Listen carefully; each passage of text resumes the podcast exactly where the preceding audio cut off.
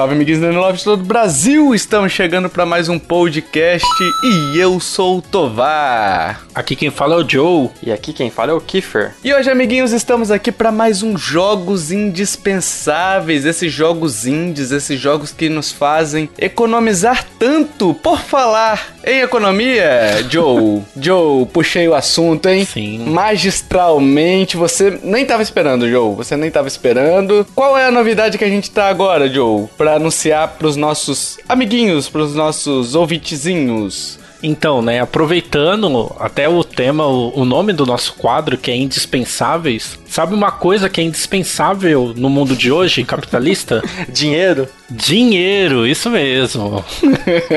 Dinheiro é indispensável. Por quero, isso. Quero, preciso. Quero, preciso, tô aceitando quanto mais melhor. Então, por isso, por ter essa necessidade do dinheiro para fazer tudo na vida, a gente abriu um PicPay. Olha só que legal. Olha que lindo! É isso aí, pra galera que quiser contribuir, que quiser ajudar. Ah, eu ouço todos os podcasts, acompanho, compartilho, comento, só que quero fazer ainda mais. Você pode ajudar a gente lá no PicPay. E o PicPay é uma baita de uma ferramenta, né, cara? Eu uso bastante ele no meu dia a dia, pagando o pessoal e tal, pagando lojas, enfim, pagando até a gente internamente aqui, às vezes deposita ou algo do tipo, precisa pagar alguém e não precisa ficar pagando taxas no banco, os malditos bancos, né? e, e, assim, pessoal, por que, que a gente tá criando o PicPay? Vamos lá. Primeiro que a gente tá precisando de ajuda de jogos com relação a jogos pra gente. É. mas principalmente para manter o site no ar, né? Para pagar os custos do site, para pagar o custo do editor, do Jason, que vos escuta agora, já que está editando, né? Ele tá ajudando a gente para manter esse cast pro ar, no ar, né? Porque eu estou com problemas de tempo para editar também, né? Então, qualquer ajuda que você puder é bem-vinda. A gente tem planos a partir de dois reais, então se você não pode contribuir com muito, dois reais é o que, Kiffer? Dois reais dá para comprar dois pães hoje em dia? Dá para comprar dois, duas coxinhas do ragazo. Ô, ô Kiffer, seu brigadeiro era quanto? Dois reais. Tá vendo? Dá pra você comprar um brigadeiro de maconha. Não, de, de maconha é uns 15. É mesmo? A gente podia ter colocado os planos desse jeito, né? Brigadeiro normal. Ia ser lindo, né? Brigadeiro brisadeiro. light, brisadeiro. Gourmet de 10 reais.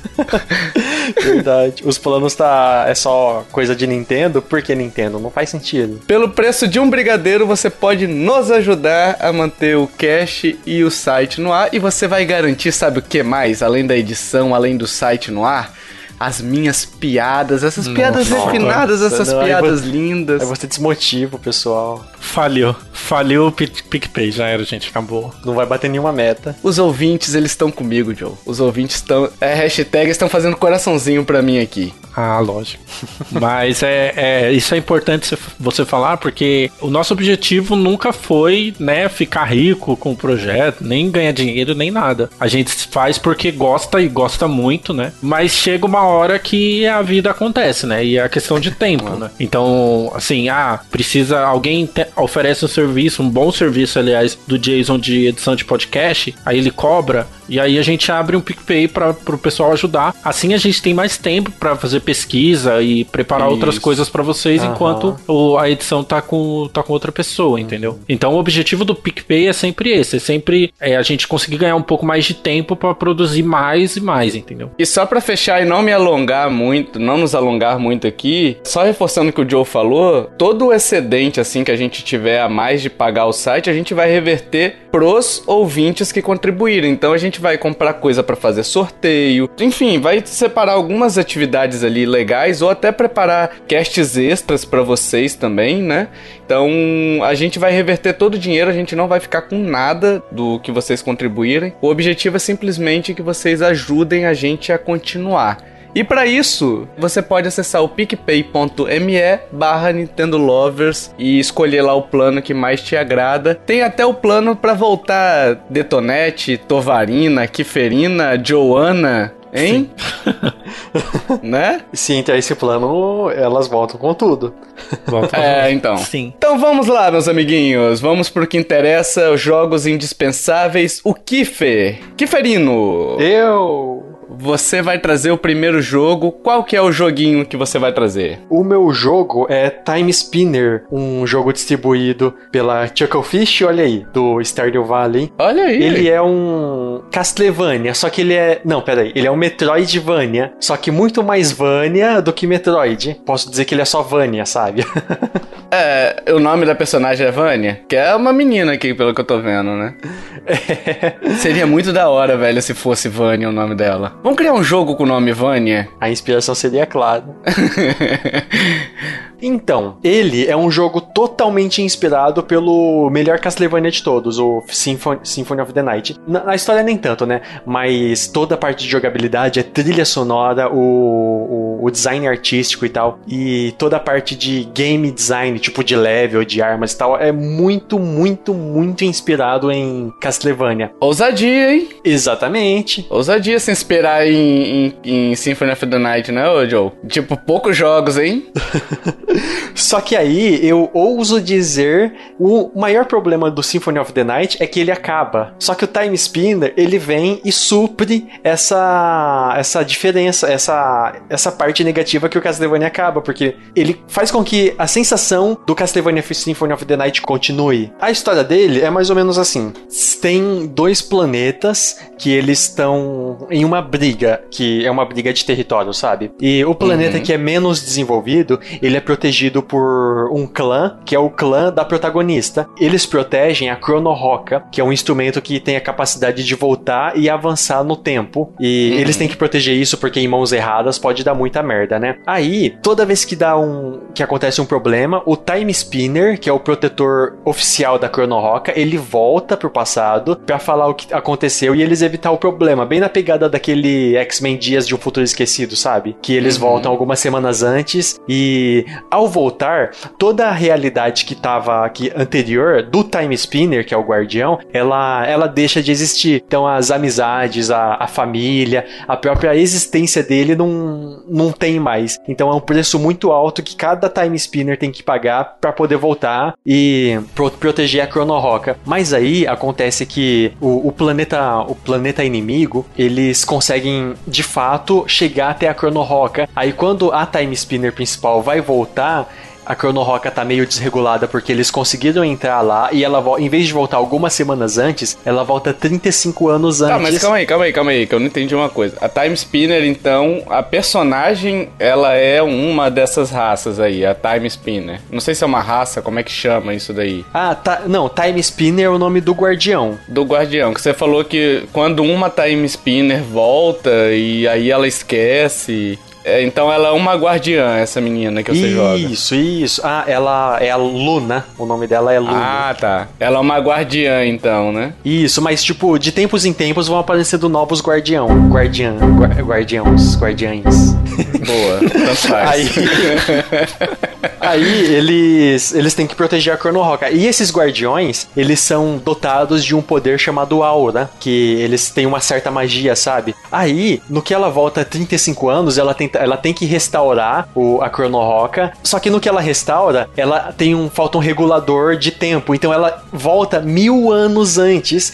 E nisso dela voltar mil anos, tudo isso que eu tô falando é tipo sinopse do jogo. Então não, não é spoiler. E no que ela volta mil anos, ela começa a descobrir a realidade por trás disso. E tipo, você começa a se questionar sobre, sobre a realidade por trás dos fatos que estão nos livros. Igual acontece muito no Brasil, que a história sempre tá favorecendo os ganhadores, né? Os vencedores. E tornando e vilanizando os perdedores. Não só no Brasil, como no mundo, né? Sim, sim. Aí você começa a perceber que isso acontece de fato lá também. E você começa a perceber que, tipo, tem toda uma conspiração por trás, de, é, por trás disso, mesmo sendo mil anos antes. Você percebe quem de fato é o inimigo e começa a se questionar sobre bem e mal, sabe? E, e é legal também que nisso de voltar e avançar pro tempo, uh, você começa a perceber as mudanças na, na estética, mudança na fauna e flora, na tecnologia. Nas inspirações que eles têm de, de tecnologia, de robôs e tal. E, e também na, na história, enquanto você conversa com um personagem mil anos antes, aí você lê um livro, um, um, um livro não, uma, uma nota na biblioteca mil anos depois e começa a comparar e tal, e ver o que acontece. Aí tem coisas que você tem que alterar, que você tem que mexer no passado, que vai alterar no futuro. Nossa, a história é muito legal. Então você trabalha no presente e mil anos atrás? Isso. Aí eu posso avançar e voltar pro passado.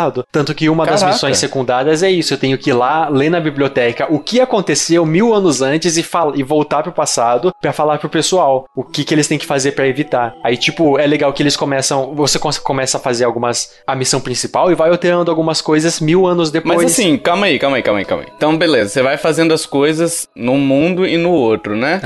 A exploração se dá nos dois também. Por exemplo, o que eu tô vendo aqui, você tem exploração estilo Metroidvania, né? Então é por você explora aquele setor, vai pro próximo setor, tem locais escondidos. Essas explorações são nos, no passado e no futuro também? Então, cada um tem um mapa, igual no Castlevania Symphony of the Night, que tem dois mapas, Sim. o castelo normal e o castelo de ponta cabeça. Aí lá também tem um mapa, é o mesmo mapa com, tipo- com, tipo alterações óbvias, por exemplo, que era um pântano, aí no pântano eles fizeram catacumbas, por exemplo, e era uma Ah, floresta, na entendi. floresta eles criaram uma biblioteca. Então o mapa é bem semelhante, muda algumas coisas, mas tipo são basicamente dois mapas. Ele tem uma progressão me- bem Metroidvania, que eu vou pegar uma determinada habilidade num ponto e com essa habilidade eu vou conseguir avançar em outro ponto. Aí você, por exemplo, marca no mapa onde você tem que ir e tal. E além disso, ele tem muitos assuntos nas entrelinhas que eu achei muito interessante. Tipo, ele aborda gêneros. Co- como que é, Joe? Tipo, diferença de gênero, tem cisgênero e tem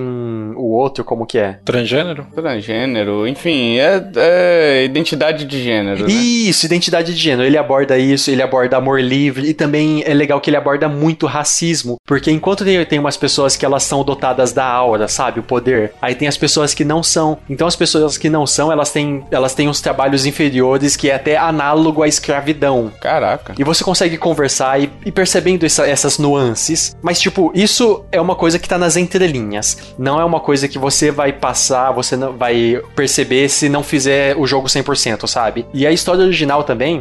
Você vai ver nos, nos livros, nos documentos. Você pode tanto tá nem aí pra história, como se aprofundar na história. Ele dá essa opção. Mas a- essa parte da história, porque assim, a maioria dos Metroidvanias, a não ser os, os muito bons, tipo Hollow Knight, tem uma história muito, muito fraquinha, sabe? A maioria dos no Metroidvania eles são tipo mais jogabilidade. Nesse você acha que tem uma história melhor, assim, por causa que você tá me falando e eu tô, tipo, muito interessado em jogar mais por causa da história do que por causa da jogabilidade. Sim, sim. Por isso que eu. Por isso que uma análise que eu fiz pro site Indispensáveis, eu falei muito bem dele. Justamente por causa da história, que além de ter uma jogabilidade excelente, a história dele é profunda. Além disso, tem memórias que você vê com, dos outros personagens, você descobre verdade sobre, sobre seus parentes e envolve. Tem muitas outras tramas paralelas, além da história principal. É muito bem contado, sabe? Só que esse, esse tanto de histórias, você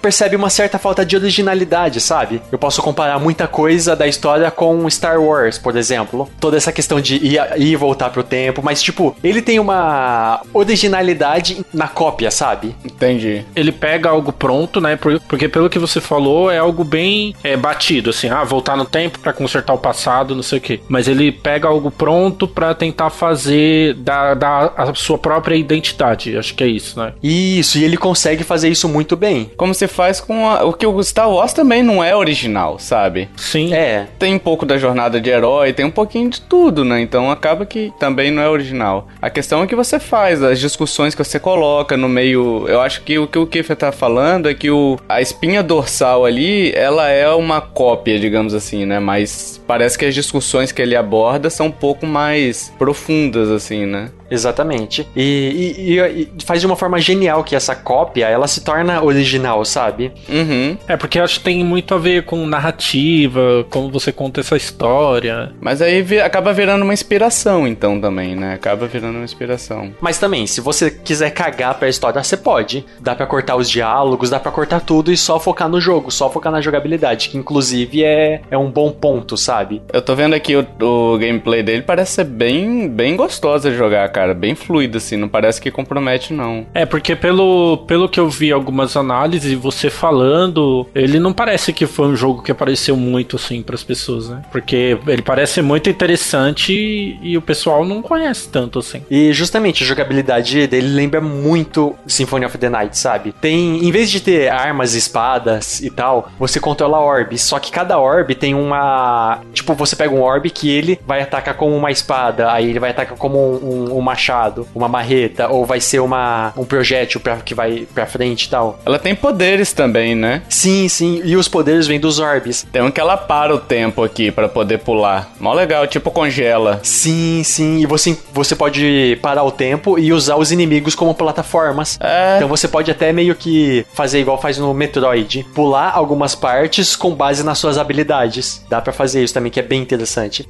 Agora, deixa eu te fazer uma pergunta aqui, Fê, com relação à jogabilidade. Ele tem uma ampulheta no. À medida que você vai matando os inimigos, ele tem uma ampulheta ali no. na exibição, né, da tela. Essa ampulheta é o nível de, tipo, igual mana, sabe? Aí é a sua mana pra parar o tempo, por exemplo. Ah, legal. Legal, energia da habilidade, beleza. É que eu achei que ela tinha um tempo pra poder explorar a fase, né? Mas beleza, entendi. Ah, não, não é só a habilidade, né? Ele tem level, sabe? Você vai evoluindo de level. Junto com os level, você pode aumentar também o level da orb. Conforme quanto mais você usa uma orb, mais forte ela vai ficar. Então é interessante também você escolher um tipo de orb e ir jo- jogando ela com boa parte do jogo. Você pode colocar uma orb diferente na mão direita e uma na esquerda e usar ataques variados, sabe? Magia ativa e magia passiva. E você pode misturar tudo isso. Usar uma orb na mão direita, outra na esquerda, a, a magia ativa de uma, magia ativa de, a passiva de outra. Tem uma jogabilidade bem variada. E também tem a questão de familiar, sabe? Tipo. É, me tira uma dúvida. Como que funciona é, esses controles aí? Da mão direita e esquerda? É R2, L2? Ah, Porque- não, não. É o ataque comum. Tipo, eu aperto o botão de bater uma vez, ele vai com a mão direita, no próximo ataque é com a mão esquerda. Se eu não fizer seguido, por exemplo, ele só vai batendo com a mão direita, a mão direita, a mão direita. Mas aí eu vou fazendo combo. É porque no Castlevania Symphony é o. é, é independente, né, Joe? É, putz, é, isso, isso deu uma desanimada. Eu acho que ele trabalha assim, a mão direita seria o seu principal, né? Que você vai usar mais. E o outro seria tipo um. Só pra complementar um combo, assim, algo assim, entende? Mas, Joe, isso não faz diferença nenhuma no jogo, porque não tem vantagem nenhuma você usar orbes diferentes na mão. Não tem tanta questão de elemento que vai ser mais forte contra um inimigo. Até tem, só que, tipo, não compensa você usar uma orbe de dano físico e uma outra de dano de fogo. Até porque você pega a orbe de fogo, coloca ela como passiva, aí a sua or- as suas orbes principais elas vão dar dano de fogo. Ah, legal. Então, tipo, usar ela, uma orb diferente em cada mão, não, não muda tanto na jogabilidade. Compensa usar sempre as duas na mesma mão. Usar o, o combo inteiro, sabe? Às vezes você pode se dar melhor com uma habilidade ativa de uma outra orb, por exemplo, mas não faz tanta diferença. Entendi a, a, a lógica do negócio. E as habilidades de, de exploração, ô Kiffer, como é que funciona? Porque, por exemplo, o, o Metroid, você tem a, a questão da bolinha que você vai adquirindo, o míssel, né? Tem habilidades específicas pra acessar ou as fases vão se exibindo, vão mudando conforme você vai matando o chefe, né? De uma forma mais linear. Não, ele é ele é voltado nas habilidades. Pra não dar spoiler e tal das habilidades que você vai pegar, eu posso eu só falo que tipo ele segue uma mesma linha, uma linha parecida com Hollow Knight. Tipo, tem o básico, por exemplo, pulo duplo. Aí ele tem uma outra habilidade de velocidade, outra que faz coisa X, que tudo vai liberando, vai abrindo meios pra você alcançar lugares mais distantes, sabe? E é com base nas habilidades. Que legal, cara. Interessei, hein, velho. Parece muito interessante ele. É. Gostei bastante. Ele tem alguns problemas na questão de item, sabe? Porque, tipo, você dropa muito item. É, não, não que dropa muito item, mas os itens que dropam você acaba não usando. Ah, tá. Ele se torna meio fácil pra quem já tem uma certa habilidade com Castlevania. Então eu recomendo começar o jogo no difícil. Se você já jogou bastante Castlevania e tem uma certa habilidade nisso, ou outros Metroidvania, eu recomendo começar ele no difícil. Vai ser uma jogabilidade mais justa, sabe? Então eu, por exemplo, no jogo inteiro não morri nenhuma vez. Mesmo sabendo que ia ter chefe e tal, eu ia lá, preparava meu, meu set, meu melhor set, conseguia matar ele de boa. Então ele é. Eu recomendo começar ele no, na dificuldade mais difícil. Cara, o jogo é muito bonito, velho. E outra questão dessa de, de valer a pena ou não, teria que ver o preço também. E ele parece ser curto, né? Eu tô vendo uma long play aqui que deu 3 horas e meia. O cara jogou o jogo inteiro. Ó, Ó, eu fiz ele em 9. Caraca. 9 horas, mas você fez 100%. Sim, tipo, ele é um jogo que vai te instigando a fazer 100%. Sei. Porque Uhum. cada, cada missão secundária que tem vai avançar um pouquinho na história, na história paralela, sabe? Que eu falei. Você, e, consequentemente, você vai descobrir mais a história sobre a lore do universo lá. No How Long to Beat, ele tá com 5 horas e meia, a história principal, 8 horas e meia a história principal mais as extras, e se você for um completionista, aí 12 horas e meia. É um jogo até curtinho, cara. Ótimo tempo. Eu, eu, eu acho um ótimo tempo pra um indie assim. Acho que tá ótimo. E o melhor de todo, de tudo, ele tá legendado em português. Ah, que legal, é isso que eu ia te perguntar, cara, porque eu tô vendo aqui um vídeo que tá em inglês, e tipo, ele parece ter bastante texto, né, porque você falou tem livros e tal, então isso facilita muito estando em português, né? Nossa, ele é um jogo sensacional, que infelizmente ele não, ele não, tá rece- não recebeu o destaque que merece. Então fica, fica a gente aqui o destaque. Não recebeu até agora, porque faltava esse cast. Sim, sim, agora os milhões de ouvintes vão, vão comprar ele. Agora vai ganhar o mundo esse. É, e eu queria falar um pouquinho da arte dele, que a arte dele é lembra muito, adivinhem que jogo? Castlevania Symphony of the Night. Só que um, um Symphony of the Night pixelado, sabe? E é muito agradável a, a questão da arte. E como é, é um jogo da Chucklefish, então ele lembra bastante também o Stardew Valley, que também ele é bem agradável, mas ele tem um problema na questão de na questão sonora, que o trabalho de áudio dele, tipo o áudio dos inimigos, o áudio do ambiente e tal, ele causa uma certa estranheza, sabe? Por quê? É estranho, é, os barulhos são estridentes, eles não são naturais, sabe? Ah, pode crer. E, e também o, a trilha sonora, indo pra uma parte mais técnica e tal, a trilha sonora do Castlevania é épica. Eles tentam ser épicos também, só que eles tentam ser ir numa pegada épica de um lado diferente. Enquanto o Castlevania é ópera rock, aqui eles tentam ir uma parte. Eles tentam misturar um, um eletrônico com um sintetizador e alguns elementos mais clássicos. E acaba que algumas músicas têm duas bases musicais. Tipo, toda música tem uma base musical. Tipo, um pianinho e todos os instrumentos têm que seguir esse pianinho. Aqui, às vezes, tem duas bases musicais, que é um piano e um violino. E acaba causando uma certa estranheza. Mas, tipo, nada que você ouve um podcast e não se divirta, sabe? Só pausa na hora de ler, de, dos diálogos e tal. Mas. É, é o único ponto negativo dele. O resto, nossa, excelente. Qual que é o preço dele, Kiferino? Atualmente, ele tá mais barato na África do Sul, sendo R$ 37,45. Caraca, tá muito barato. E nos Estados Unidos, o preço dele é 20 dólares, dá R$ 85,04 hoje. Meu Deus do céu. Não, não, isso só abre um parênteses. Há uns, há uns anos atrás a gente fazia piada com isso e, e hoje é verdade. Sim. Que tristeza. É, hoje, porque amanhã eu não sei. É, exato.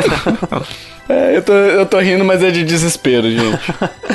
Em promoção, ele tá incríveis 32 reais, 5 reais da diferença do preço normal na África do Sul. Aí, ó. Então, mesmo em promoção, ele não tá tão diferente. Ah, é barato, né? 30 reais. Barato. Mas, nossa, 30 reais pra, pra um- uma, uma história envolvente, uma história que, tipo, vai fazer você se questionar e tal. E até pra quem, né, tem essa coisa de tempo de jogo e tal, pô, 10 horas ele tem mais ou menos em média, tá ótimo. Sim, sim. E É, 5 horas na, na missão principal, se você for pro todo, é 8 horas. Uhum. E, e Tovar, o principal, ele tem fast travel. Aê! Nossa, bicho, que alegria quando tem fast travel. Ele tem fast travel pro tanto pra área do mapa como pro mil anos atrás, mil anos na frente, sabe? Eu tô numa área de fast travel, eu posso ir pra qualquer outro ponto, no passado ou no presente. Legal. No futuro, no passado, sei lá, é muito subjetivo. É legal que esse evita você ficar andando a esmo, né, cara? ah, lembrei de outra coisa. Ele tem decisões na história, decisões que vão afetar o final. Afetam mesmo? Aham. Só que isso é bem pro finalzinho do jogo, então vocês não precisam se preocupar tanto. Ah, mas é legal, pô. Mas ele não é muito legal. E o legal é que, tipo, você pode salvar antes de tomar decisão e ver todos os finais. Olha aí, ó. Vai ser coisa de meia hora cada final, depois da decisão final. Sei lá. Aí você consegue fazer todos os finais, e é muito bom isso. E ver cada, cada lado da história. Ela tem que escolher um lugar para ficar, mil anos antes ou mil anos depois. E tudo isso vai afetar. E nossa, cada final é um melhor que o outro. Tipo, tem presentes pelas suas decisões, sabe? Sim, você tem uma consequência, né, que influenciou a sua decisão, influenciou na coisa. Isso, alguns, alguns benefícios que você vai ganhar. Não benefícios, mas tipo presentes que o desenvolvedor fez para quem decidiu fazer o jogo completo. Kiefer tá doido pra contar o final do jogo. é, se você contar, eu te mato aqui. Não, não. Até porque tem. Mano, o final. Chega. Ah, eu não vou falar.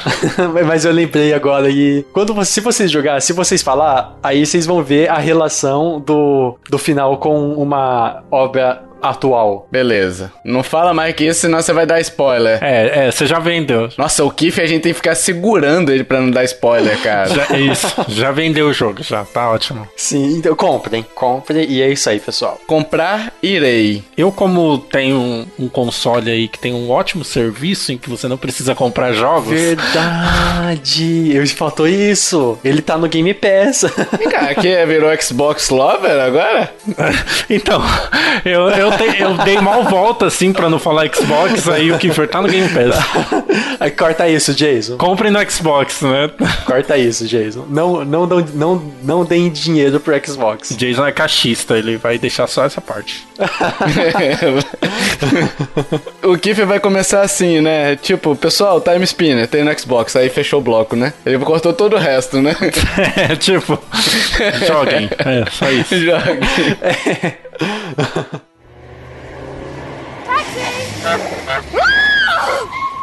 Josito, qual é o seu joguito que você vai tentar vender-nos esta noite, já que o Kiffer já nos vendeu, ou vendeu o serviço, né? Já que, que tá levando por fora aí.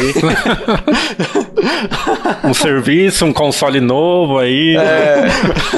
combo, né? O combo ele tá vendendo ali. Qual que é o jogo que você nos traz esta neste cast, Josito? Então, o jogo que eu trago é Nelcab que é um simulador de Uber, vamos dizer assim, futurista, cyberpunk. Uber Simulator.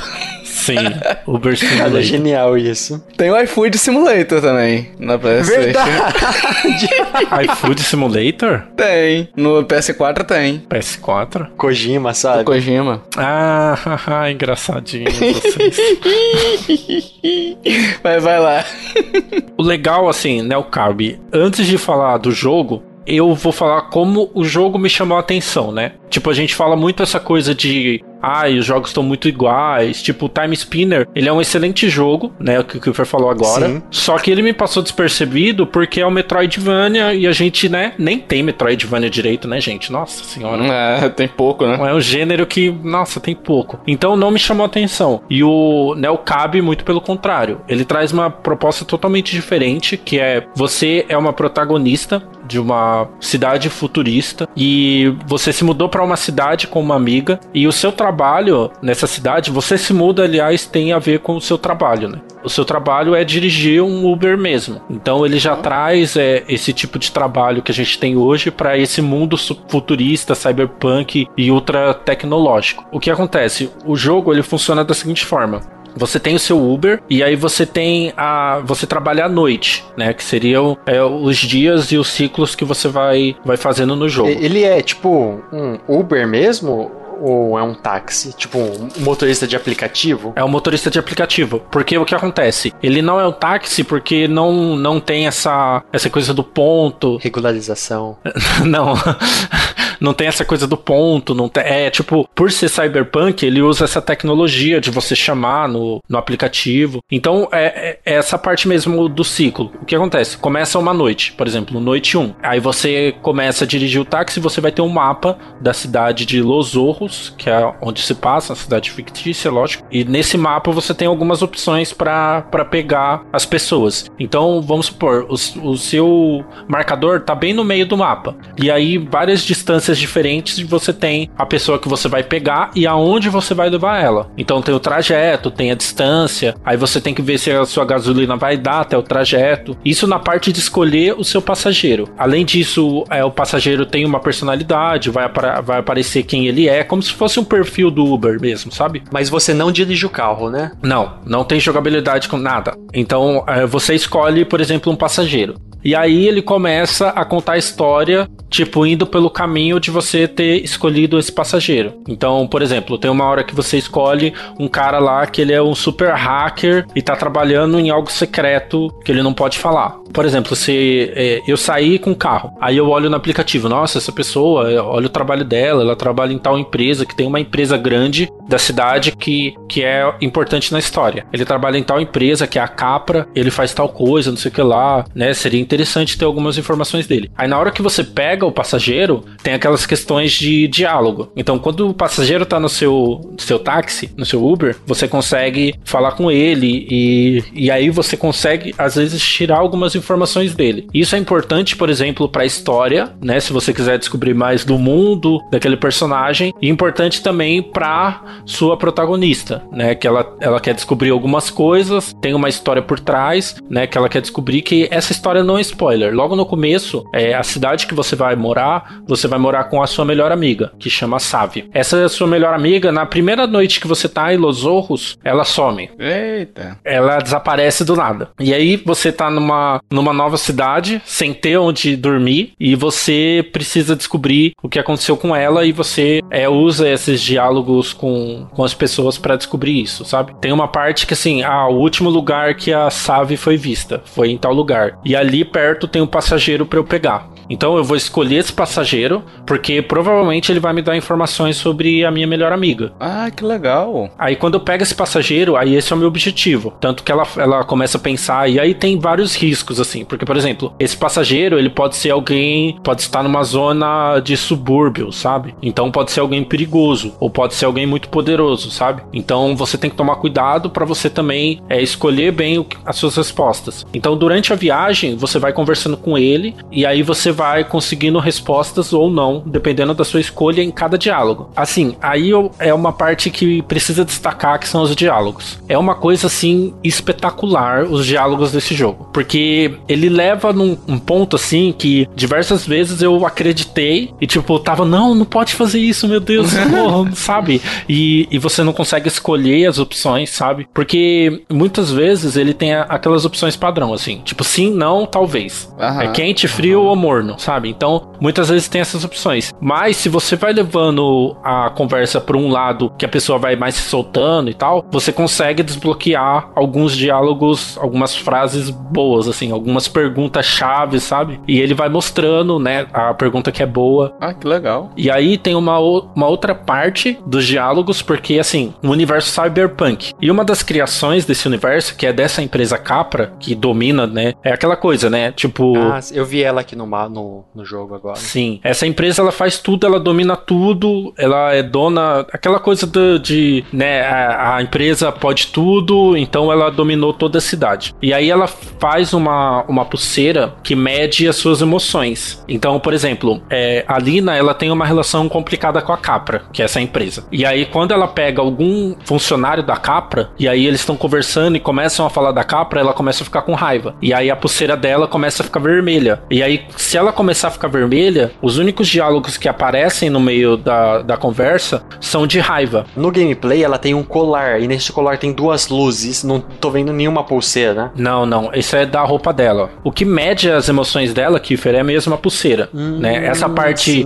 no colar, ela é branco. A cara dela também, ela expressa uma coisa. É, dá pra ver mesmo. Então, da, além do, da pulseira vermelha, ela fica com uma cara de raiva. Uhum. Então, aí, ne, nesse caso, esses personagens eu lembro. Tem os personagens que, assim, quando você começa a ficar com raiva, ele começa a ficar quieto. E aí a ah. conversa acaba, entendeu? Uhum. E tem personagem que te retruca. Aí tem outra coisa. Como é um aplicativo de, de corrida, tem as avaliações. Eita. Então, se você discute com algum passageiro, ele pode te dar uma estrela. Ah, por que eu devo me preocupar com uma estrela? Porque você tem que ter um tanto de estrela para ir pegar alguns personagens. Então, por exemplo, imagina que um personagem super importante para a história você precisa estar com quatro estrelas e meio de média. E você não tem porque alguém te avaliou mal, sabe? Sem contar a grana. Então tem umas partes, mano, tem umas partes que são muito boas, assim. É, você tem que escolher se você, por exemplo, você vai buscar alguém. Aí a pessoa manda uma mensagem para você. Ah, eu não tô no ponto de encontro. Eu não consegui sair na chuva. Você pode vir no outro quarteirão? Aí você, tipo, pensa, é, mas no outro quarteirão é proibido estacionar. Aí eu preciso decidir. Eu vou no outro quarteirão pra pessoa me avaliar, não me avaliar mal, ou então eu vou ficar aqui para eu não tomar multa. Porque eu tenho dinheiro também, porque assim,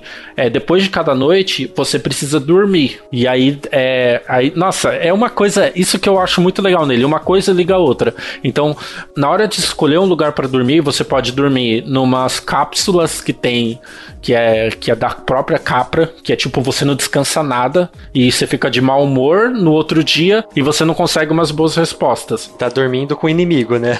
Isso, exatamente. É. Aí ela fica, ah, eu, eu dependo da Capra, não sei o que lá. Aí você tem uma opção também que é de um sofá lá, que é tipo o médio e tem a opção de um hotel. Só que aí varia os preços, né? Sabe, uma coisa vai ligando a outra. Eu preciso ganhar dinheiro para eu conseguir dormir bem, só que eu preciso também ter uma boa avaliação para pessoa, só que se eu tomar multa eu perco dinheiro, só que se eu perder a avaliação eu posso perder a história. Tipo assim, ele mistura gênero de survival, né, de, de sobrevivência Uhum. Ele mistura gênero de, de storytelling, né? De visual novel, assim, que você vai selecionando também os diálogos. Caramba, bicho, é bem complexo. É bem complexo e eu acho que o que ele acerta, pelo menos para mim, é que é tudo numa medida ok, sabe? Não é nada muito fácil. Tipo, você sente a importância do, de cada decisão que você toma, só que também não é frustrante e difícil, sabe? Ah, não, você parou aqui, você vai tomar multa e, e game over. Não, sabe? Tem, Legal. você consegue dar umas, umas controladas assim. Eu acho que isso é o que eu mais gosto nele. Tipo, todas essas interlocuções assim, e que ele acaba passando para você uma sensação que você tá dentro do jogo mesmo. Ele tá em português, Joe? Ele tem em português. Oh, ele tá todo em português. Gameplay que eu tô vendo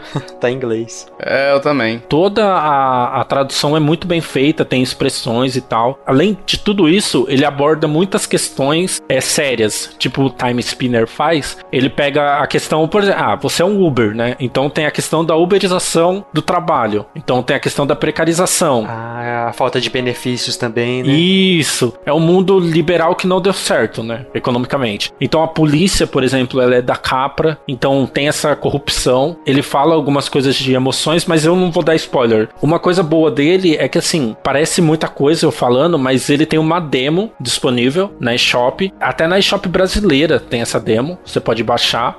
Tem demo para Steam também. Eu recomendo muito quem tiver um PC mais ou menos baixar para Steam porque pelo menos a demo é, ela é muito bonita. No Switch eu achei que as cores não ficaram tão vivas assim. O jogo, essa questão gráfica do jogo também é muito bonito. Tudo é, é cheio de neon, roxo, azul, umas cores fortes assim. É, é muito bonito mesmo. Eles abusam desse cyberpunk, né? Sim, sim. E eu recomendo para quem gosta dessa parte que é um jogo diferente, baixa a demo, testa que você vai sentir, né, o peso dessas decisões. E aí, se você gostar, compra, porque para mim é. é e, e, assim, é, é, aquela questão, não é um jogo perfeito. Ele tem uns probleminhas assim que você percebe, sabe? Só que só por ele tentar fazer algo tão diferente e tão assim. Tão, ele é muito é, original, eu acho. Ele é muito autoral. Um jogo muito autoral. Ele, para mim, ficou entre os melhores jogos do ano, assim, mesmo não sendo né, perfeito, né? Olha aí. Quanto é que ele tá custando, Joe? Na eShop americana, que é o preço preço padrão 20 dólares. Só que ele entra direto em promoção. É, no Brasil, por exemplo, ele tá 74 reais, então tem na eShop brasileira. Na promoção, por exemplo, hoje, no dia que a gente tá gravando, ele tá 62 reais. Então ele sempre entra em promoção, sempre tem alguma coisinha que dá, dá para aproveitar, assim, sabe? Eu levei mais ou menos 5 horas para terminar o jogo. Eu não fiz 100%. Eu só fui na minha história só uma vez, sabe? Ah, ele tem essa possibilidade. Tem coisas paralelas, né? Sim, porque toda todo momento você tá decidindo. Então você pode fazer um novo gameplay decidindo totalmente diferente, sabe? As uhum. coisas. Eu recomendo demais, demais, demais, demais mesmo. 74 reais parece um preço alto, 20 dólares também. Mas eu recomendo, se tiver numa promoção aí, uns 40 reais, assim, eu, eu recomendo que o pessoal pegue sim. Ah, que legal, cara. Eu interessei também, hein? Dois jogos aí que estão na minha lista agora. Malditos.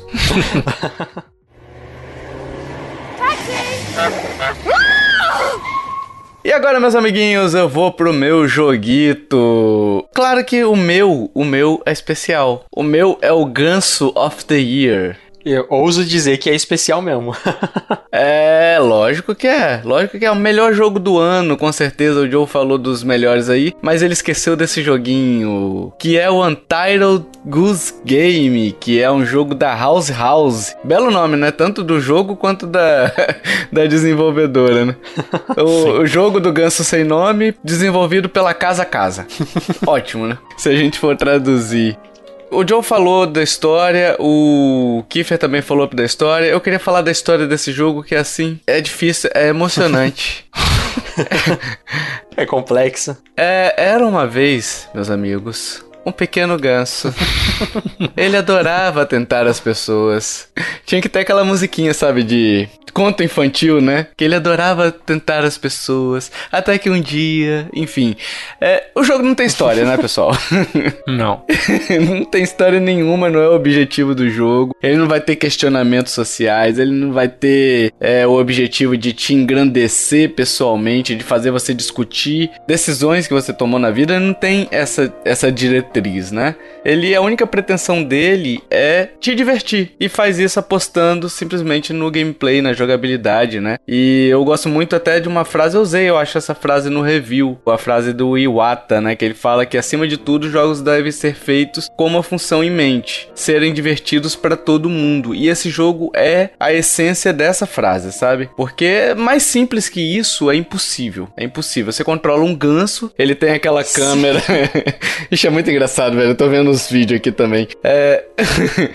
ele tem a câmera, a movimentação dele é meio aquele 3D isométrico, Diablo, né? Que o Joe adora, aquele oh, esqueminha de câmera, né? Que top-down ali. É 3D isométrico, né? Que para ficar fácil pro pessoal entender. E você tem aquela movimentação 3D ali, né? No eixo do 3D não, 2D, porque você só movimenta para cima para baixo, pro lado pro outro e nas diagonais, né? Não chega a ser 3D porque você não tem movimentação para cima e para baixo. E a câmera não mexe também, né? Ela é fixa. A câmera ela mexe, você consegue, ela não chega a mexer, você posicionar a câmera no sentido de rotacionar ela, mas você consegue dar zoom ou dar zoom out ou zoom in, né, de ah, afastar legal. ou de aproximar você afasta quando você quer ver o cenário mais amplo, né, para poder tomar alguma decisão, ou aproxima para você ver alguma coisa ali no cenário para perto, né? Tem, tem essa função também. Para tirar é, print screen da tela e postar no Twitter. Também, também. E você tem algumas funções pro ganso, né, que é grasnar, grasnar, eu acho que é esse o nome, né, que é o honk honk, honk honk. Você abaixa o pescoço dele, que aí você se esconde de repente numa mata, ou você vai pegar objetos que estão no chão. Você consegue bater asas, que eu não percebi nenhuma utilidade a não ser ficar engraçado. Que tipo, você sai correndo do, do de alguém, e aí você bate asa, fica muito maneiro, velho. Fica muito maneiro, parece. Parece um ganso muito capeta, sabe? Sim. Você consegue correr, você consegue pegar um objeto, né? Aí seja em cima ou com o pescoço abaixado, e o controle de zoom que propriamente eu já falei aqui, né? E ele é um sandbox, então o que, que acontece? O mundo está disponível para você explorar da maneira como você quiser. Quer dizer, ele é setorizado, né? Então são setores que ficam disponíveis para você explorar, e você tem uma lista de atividades para fazer em determinado setor. Então, por exemplo, ah, você tem que molhar o fazendeiro. E aí você tem que dar um jeito de molhar o fazendeiro. E aí você tem que analisar o que que o fazendeiro faz. Ele é um puzzle, né? Podemos dizer assim, ele é um puzzle. ele tem elementos de puzzles. Só que assim, ele não é um puzzle que você resolve só de uma maneira. Tem N maneiras para você resolver esse puzzle, que é o que é o critério sandbox. Então tem puzzles que eles são situacionais, digamos assim, que você tem que analisar a situação, por exemplo, verificar o comportamento de um cara, por exemplo, o fazendeiro ele abaixa, então eu consigo é, é, fazer algo com ele abaixado, entendeu? Ou eu pego, eu, ele mexe em algo que depois eu vou ter que pegar. Ele coloca algo no lugar que depois eu vou ter que pegar. Então você tem que analisar essa situação para poder agir, para poder identificar a tarefa que você vai, vai completar E também tem os puzzles é, ambientais, vamos botar assim, que aí você tem que analisar o ambiente como um todo, que não é restrito a um único personagem, você tem que fazer usando o ambiente, né? E, e é muito legal, cara, você, você ir descobrindo essas soluções é, é muito recompensador, cara, é muito legal, tipo, você se sente meio gênio só porque você conseguiu atentar alguém, entendeu? É muito legal, cara. Sim. é, e eu, eu acho que, tipo, essa parte do jogo, ele não se leva a sério em nenhum momento, só que não significa que ele seja um jogo bobinho que, ah, eu vou resolver tudo aqui. Não, tem alguns puzzles que você tem que pensar um pouco, sabe? Que você tem que, ah, como será que eu faço ele colocar esse chapéu? Então você tem uma sequência de ações que precisam dar certo pro fazendeiro colocar o chapéu. E aí você completar a missão. E às vezes dá errado e aí você tem que voltar todo e tentar refazer tudo de novo, entendeu? Exatamente. Nossa. Então é muito legal. E tipo assim, você tem a lista de atividades ali, são várias, por exemplo, sei lá, 10 atividades pra você fazer naquela área. Você completou, aí você abre o acesso à próxima área e o pessoal daquela área fica puto com você. Então ele sai pregando placa de, de caça ao ganso, né? Persona não grata. Nossa. Persona não grata. e é muito legal, cara, porque também você consegue interagir depois com eles também e tal. E eles ficam realmente bravos com você. Quando eles te veem, eles estão putos, sabe? É muito legal, cara não querendo dar spoiler, porque não tem spoiler, mas uma das partes divertidas, assim, que eu me rachei de rir, é a parte que tem duas pessoas, uma em cada quintal, assim, sabe? Que é dividida. Ah, sim! Mano, aquela, aquilo é sensacional. Aquela parte do jogo, para mim, é sensacional. É muito boa, cara. E assim, são cinco áreas no jogo, né? Então, é um jogo até curtinho, assim, se você for considerar a história principal dele, né? E tem essas, essas coisas que o Joe falou de. Por exemplo, em cada área, o Joe deve ter sentido isso também. Eu consigo lembrar exatamente o que estava em cada área. Geralmente, quando você joga um jogo, você vai esquecendo ele, mas eu consigo lembrar exatamente cada área, sabe? O que cada um estava fazendo, como é que passava tal coisa. Cara, é um mérito absurdo isso, porque é simples, né? Se você for considerar um jogo simples. E ele, ele tem essa, essa questão de é, ser engraçado, mas não ser fácil. E o que eu acho ainda mais incrível é muitas coisas ele te ensina sem falar nada. O jogo não tem uma linha de diálogo. É, ele é tipo assim, você precisa entrar em tal lugar. Aí de repente você vê um cara passando com uma caixa vazia, saindo e entrando desse lugar. Se ah, eu preciso entrar nesse lugar, já sei. Vou entrar na caixa, fechar a caixa, o cara vai me carregar para dentro desse lugar. Mano, é genial, é genial Nossa, isso. Cara, o level design então é excelente. Isso, porque ele não tá falando assim, entra no lugar e você vai lá e obedece o jogo que entra. Você precisa dar um jeito de entrar naquele lugar. E aí que vai o seu raciocínio. E eu acho isso fantástico do jogo. O máximo que tem é no começo, tem um tutorialzinho, né? Te indicando as ações básicas que o Ganso pode fazer. Então você abaixa aqui para você passar por baixo de alguma coisa e tal. Mas depois, bicho, ele te solta. E aí você aprende. Se você aprendeu, aprendeu. Se você não aprendeu, você vai aprender na marra, né? Porque não vai ter muito jeito. E assim, é importante a gente falar porque as atividades principais ali, elas são até certo ponto simples, são dedutíveis, são fáceis até. Não, não são fáceis, são divertidas, né? Porque fácil parece que a gente tá desmerecendo. Só que depois que você completa, abrem-se novas atividades. Só que agora com o pessoal puto contigo, sabe? então abrem-se novas atividades mais difíceis. E se você completar essas, abrem ainda umas outras que são com tempo agora, né? Você tem que completar tal coisa com o tempo. E tem umas escondidas, né? Então, tipo, se você tá numa área, a primeira vez naquela área, às vezes você, ah, eu quero fazer isso aqui, vai ser engraçado. Aí quando você vai ver, é uma atividade escondida, Sim. que não tava na sua lista, mas que você completou. Então você entendeu qual que era do jogo sem o jogo precisar listar nada, sabe? Exatamente. E o gráfico é muito bonito, né? Eu, pelo menos, achei ele muito bonito. Ele é aquele visual mais cartoonizado, né? Então, não vai envelhecer nada nos próximos anos, né? Ele lembra aquele é, Escondido Jogo pela Mãe, sabe? Qual? Escondido Jogo pela Mãe. Ah, não. É, tava escondido mesmo, tanto que nem, nem a gente nem escutou. Vocês não lembram? Não, não lembra não, Kiffer. É o jogo do. Eu lembro, do 3DS, né? Que escondia os 3DS. Isso, do o 99 Vidas recomendou. Não... Nossa, é. esse jogo é muito tosco. a arte lembra um pouquinho, mas tipo, mil vezes melhor, mil vezes melhor. Sim, sim. E a movimentação do ganso, ela é bem fluida, ele lembra realmente um ganso, né? O... Uhum. Ele rebola. Sim, mano, ele anda rebolando assim. Sabe o que, que ele parece? Ele parece aqueles vídeos do YouTube que sempre tem um animal atentado. E você vê aquilo ali, você tem vídeos maravilhosos no, no YouTube desse jogo, sabe? Que você ri muito com, com cada um deles. Então ele é um jogo para ser divertido e a movimentação dele é fluida. Para não falar que o jogo é perfeito na questão da movimentação, eu achei a movimentação dos seres humanos esquisita. Então parece, os caras parecem que estão correndo numa velocidade e quando você vai ver o chão não tá indo na mesma velocidade, sabe? Sim, hum, sim. Eles estão numa velocidade no corpo de movimento, mas não se reflete fisicamente na mesma velocidade. É isso que eu quero dizer. É, eu, achei estranho essa parte até da, da física. Por exemplo, quando você tem uma parte que você precisa pegar uma chave no bolso de um personagem. E aí, na hora que você vai pegar e, tipo, ele tá de costa, assim, aí é, você pega e o jogo, o NPC detecta que você pegou a chave. Então, é, ele faz, ele vira com tudo, assim, ó, sabe? Do nada, sendo totalmente irreal. Tudo bem que se transforma num, né, num momento cômico, assim, mas é, tipo, umas partes, assim, que se, putz, né, isso é, é muito, tipo, o jogo não, não sendo, assim, totalmente perfeito fisicamente, mas tudo bem também. Até porque não precisa ter realismo, né, nesse jogo. É um jogo de um ganso atentado, velho. Então. Sim. Então, assim, apesar desse problema, eu também isso não me atrapalhou em nada na experiência, né? Do que eu tive. Eu ri bastante com o jogo, gostei bastante. Mas tem esse probleminha da movimentação também.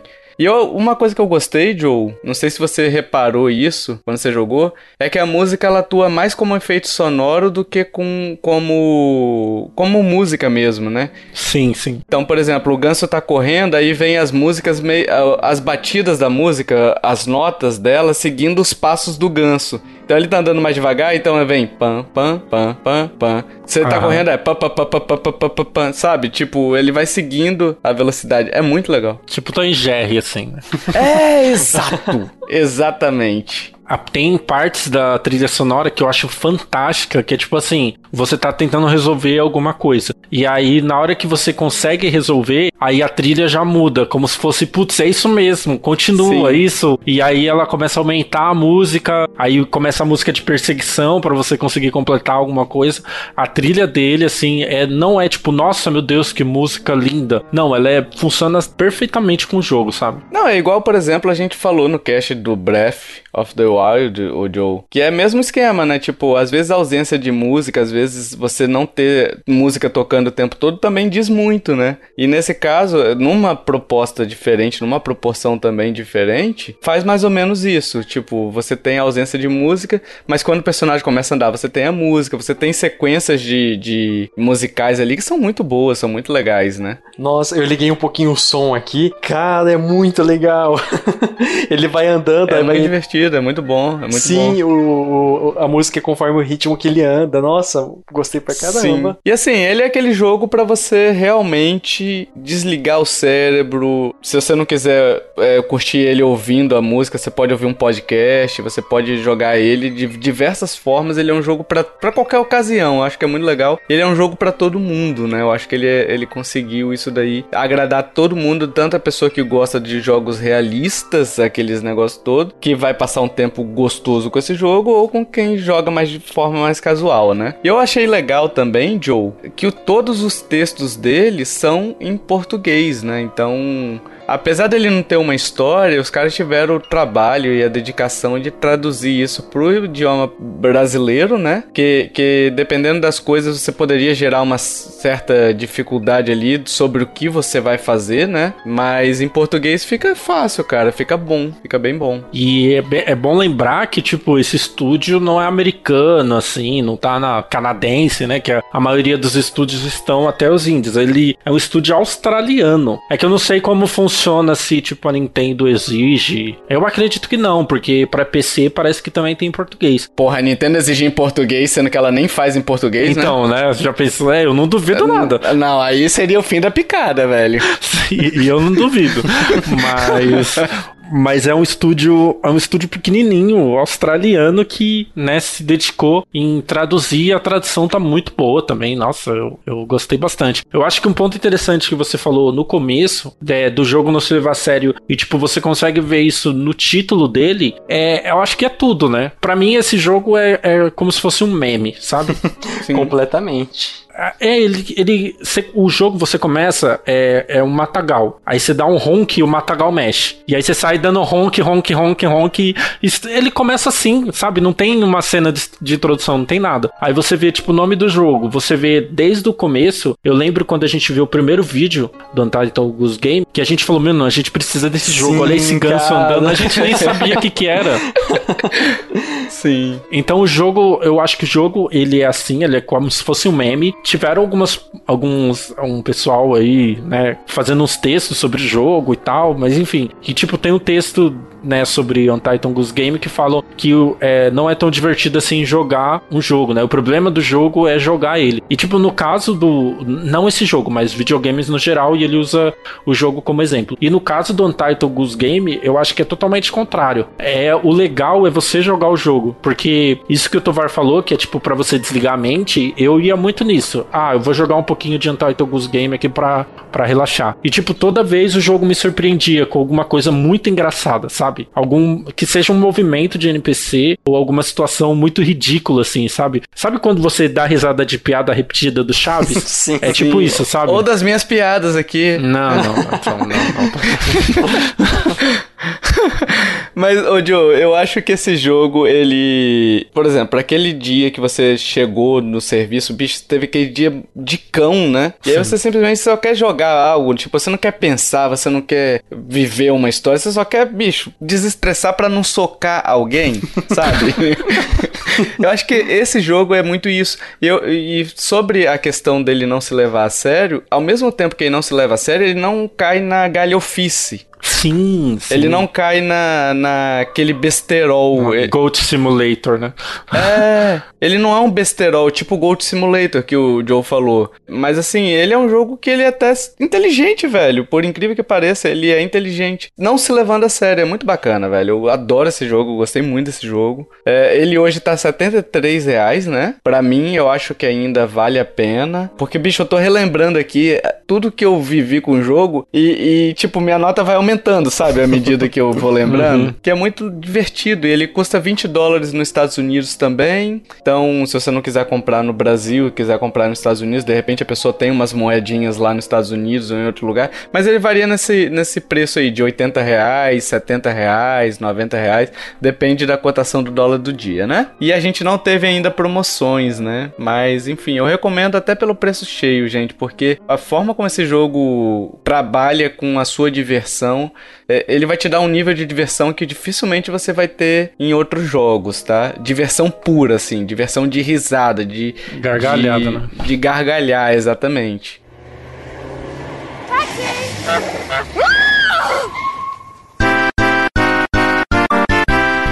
Sim, meus amiguinhos, chegamos mais uma vez para a resposta do jogo misterioso. Esse jogo que vocês ficam tão ansiosos, vocês falam, tio Tovar, não deixa a gente sem a resposta. A gente lê isso no Twitter, sabia? Com essa voz, né? Com essa voz. Aí tá lá LM Tovar falando tio Tovar, tio Tovar. Sabia? Igual o remake do Superman. Sabia que as pessoas elas pedem, cara? Elas falam assim: eu preciso dessa resposta. As pessoas baixam esse programa só pra ver a resposta. Ah. Sabia? Porque elas falam: isso acalenta nossos corações. isso nos traz ternura para a nossa vida, para esse dia a dia difícil e complicado que temos que nos sujeitar. Isso faz nos esquecer até os boletos que temos que pagar. Olha só. Viu? Se a gente tivesse poder de esquecer o boleto, cara, olha, a gente tá usando só pros outros, porque pra mim não tá funcionando, não. Exato. Tem, tem o poder de esquecer os boletos, sim, sim chama brisadeiro. É, então. Vamos lá, Kiffer. Leia suas dicas aí de novo, logo após eu vou dar a minha resposta. Não, não, eu primeiro, porque eu vou acertar e você vai me copiar, pô. Ah, não, negativo. Olha só. É, vamos lá. Tá, vamos eu... lá, o Kife, dê sua dica aí do Celeste. Opa! Ué, ué, que foi isso? Foi sem querer. Ó. Oh. Tá, ele, é, ele é muito sujo, né?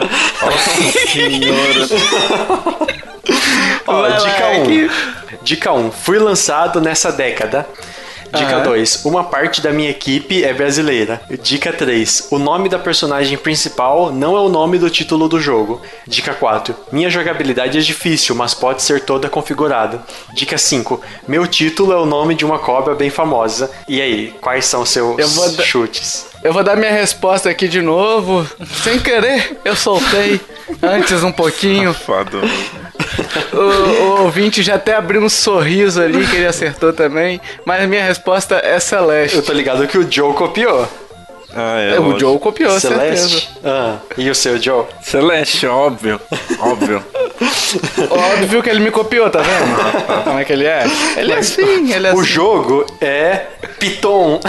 Não, é o nome de uma cobra. Não, é, Celeste. É Celeste mesmo. Lógico que é. Piton. Foi, é, o jogo misterioso que teve 100% dos Não, é aquele acertos. tá? Snake Pass. É.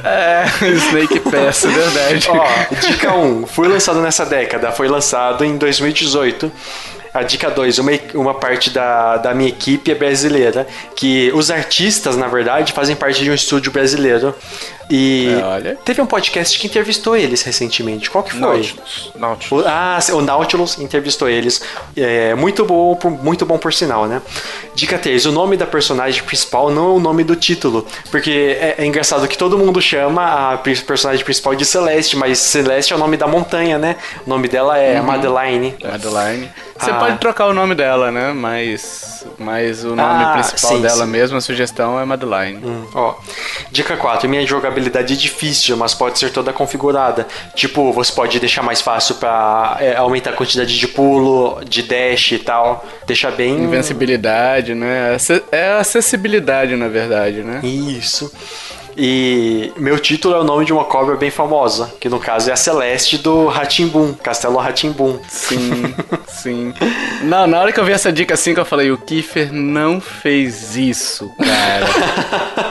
vocês, vocês sacaram que o jogo aqui era com qual dica? Na segunda. É, na segunda. Na também. segunda eu falei, um é Celeste. Aí depois eu fui vendo. falei, não, é mesmo.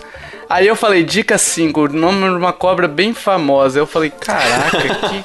Aí eu fui lembrando da- das, das cobras, né, que tinha e tal, assim, de. Anaconda. E aí né? eu lembrei do Castelo Ratimbum. Eu lembrei de Anaconda. essas Anaconda. cobras. Caralho, é. Mas aí eu lembrei do Castelo Ratimbum. É, pouca gente vai lembrar disso aí, hein? Dessa cobra aí. É, Mas eu acho que datar os 100% de acerto nesse daí, vou- Eu sou Kiefer, gente boa. Não, você é o Kiefer ou aspirante a ser tio Tovar. né? Você tá tentando me copiar, assim como o Joe me copiou. Ah, é lógico. Nesse meu palpite aqui. Porque eu falei primeiro, eu dei mole, sabe? Eu, ah, Com puxa, certeza. escapou. Escapou, né? Olha só. Os ouvintes estão sabendo, tão, vão saber reconhecer aí quem é a pessoa suja do podcast. Vão, vão sim. Isso aí, pessoal. Diga aí se você acertou nos comentários esse joguete misterioso. Diga aí o que, você achou também desse jogo, né? Se você já jogou o Celeste e tal, se você gostou dele. Diga aí seus comentários também, é muito legal ver suas opiniões. Até o próximo jogo misterioso. Fique agora com o cast que estava rolando até então. Valeu, tchau, tchau. Falou. Falou! É isso, meus amigos. Depois dessa resposta do jogo misterioso aí, se você acertou, será que você acertou? Será que você errou? Será? E agora a gente também quer saber a sua opinião. O que, que você acha desse jogo? Já jogou algum desses jogos aqui? O Time Spin, o Nelcab ou o jogo do ganso sem nome? Você pode dizer nos comentários se você se interessou ou sabe se é uma coisa que seria legal? Se o cara comprou por causa do cash, comprou no hype ali, ele tá ouvindo o cash, ele fala assim: Ó, comprei o jogo, hein? Olha aí, ó. Sim, sim. Qual será que ele comprou? Diga nos comentários aí pra gente. E qual mais se divertiu também? É, qual mais se divertiu? Olha aí, ó. Qual mais você se divertiu? Diga aí pra gente nos comentários, vai ser muito legal brincar com você, debater com vocês aí a- as suas. Os seus jogos, né? Os jogos que você tem. Se você tiver algum também pra indicar pra gente, indica aí também, se você gosta de algum, né, Joe? A gente quer conhecer novos indies. Se quer que a gente jogue algum jogo e fale aqui também, pode, Sim. pode mandar que a gente coloca na lista lá pra falar. Isso aí. Ah, A gente também tá pedindo review no iTunes e agregadores de podcasts que permitirem os reviews. Então, se você puder avaliar a gente lá, ajuda demais a aparecer. E se você quiser compartilhar também com os amiguinhos, né? Com chamar cinco amiguinhos aí dizendo: Ó, oh, esse podcast é muito legal, hein? Pode compartilhar também. Não precisa só review, não. Ajuda a gente aí, de todas as formas, né? E falar em todas as formas, nossas formas de contato, e-mail, redes sociais estão no link do post. E, meus amiguinhos, como dito anteriormente, se você curtiu este podcast, compartilhe, ajuda a divulgar. Chame papai, chame mamãe, chame vovô, chame vovó, chame titio, chame titia. Ô, oh, Ganso, Ganso, volta aqui. Peguei, peguei ele, peguei ele. Até esqueci o que eu estava falando. Dito isto, meus amiguinhos, até o próximo podcast. Valeu, tchau, tchau. Falou. Falou.